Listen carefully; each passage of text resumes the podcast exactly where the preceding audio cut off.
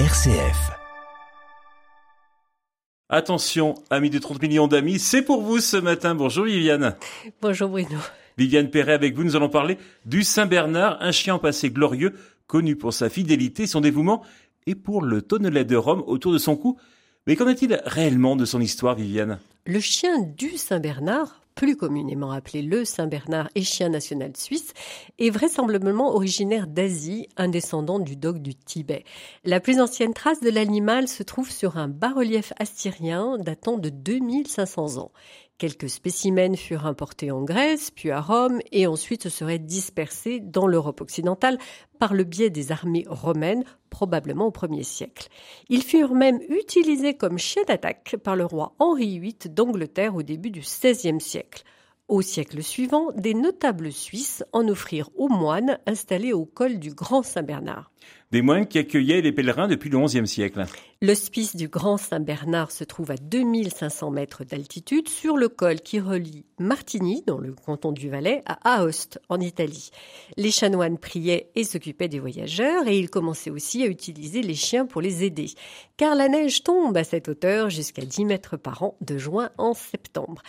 Mais à partir de là, mon cher Bruno, je vais commencer à détruire des mythes sur les chiens du Saint-Bernard. Alors ne dites pas que le tonnelet de Rome autour du cou est un mythe Mais si, c'est un mythe. Les molosses de l'hospice n'ont jamais porté de tonneau rempli de rhum autour du cou. Et d'ailleurs, ce n'étaient pas des Saint-Bernard, mais des chiens du Saint-Bernard, des bons gros bâtards issus de la génération des dogs du Tibet.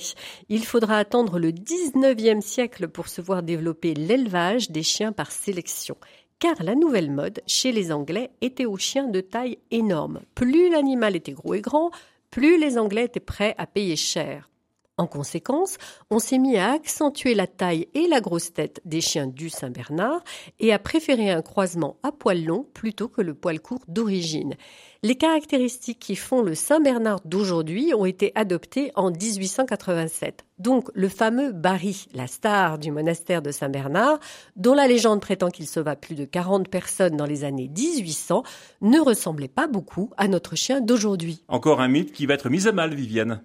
La légende prétend même que Barry dégagea un enfant enseveli dans la neige et qu'il le rapporta à l'hospice sur son dos et qu'il fut tué en 1814 par un soldat de Napoléon qu'il avait pris pour une belle sauvage.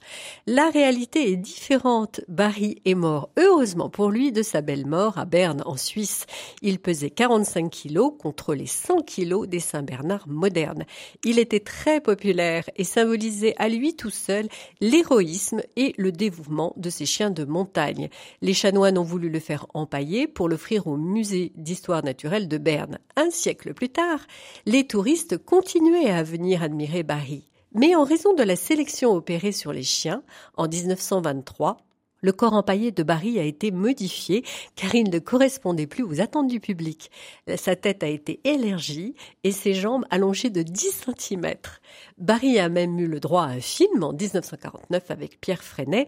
Le vrai Barry est toujours visible. Il est l'objet d'une nouvelle exposition permanente au musée d'histoire naturelle de Berne. Merci Vivienne Perret pour cette très belle histoire. On se retrouve la semaine prochaine pour le saviez-vous. À la semaine prochaine.